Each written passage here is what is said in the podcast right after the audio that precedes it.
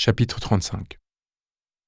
Cet homme, c'est Emmanuel Macron, devenu millionnaire avant 40 ans grâce au réseau que lui a offert la République, présenté comme le parangon de la démocratie et de son versant le plus libéral, le champion de France de la méritocratie républicaine, n'était-il guère qu'un parvenu corrompu?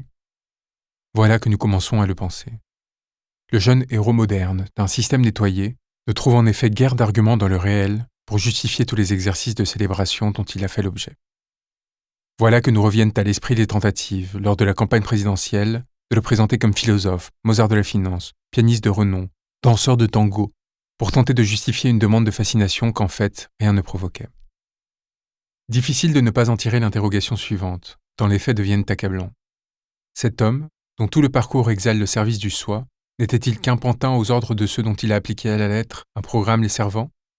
Est-ce pour cela que, sur tous les enjeux de société, M. Macron s'est montré particulièrement délavé, incapable de porter une idée